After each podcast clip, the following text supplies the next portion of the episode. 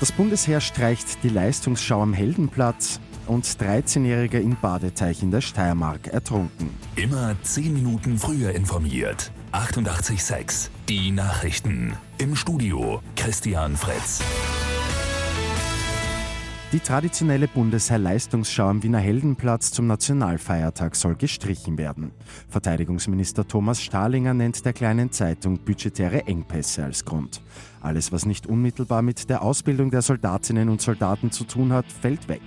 Zwei Millionen Euro sollen so am 26. Oktober eingespart werden können. Die Angelobung der Rekruten und die Kranzniederlegung sollen aber stattfinden.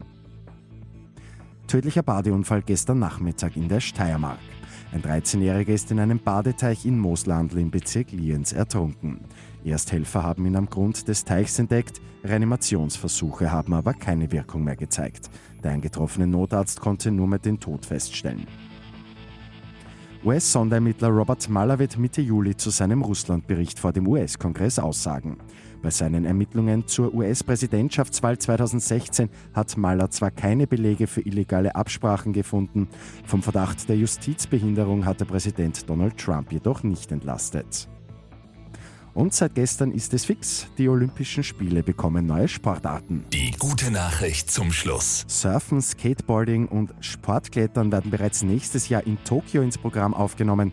Vier Jahre später in Paris kommt dann noch Breakdance dazu.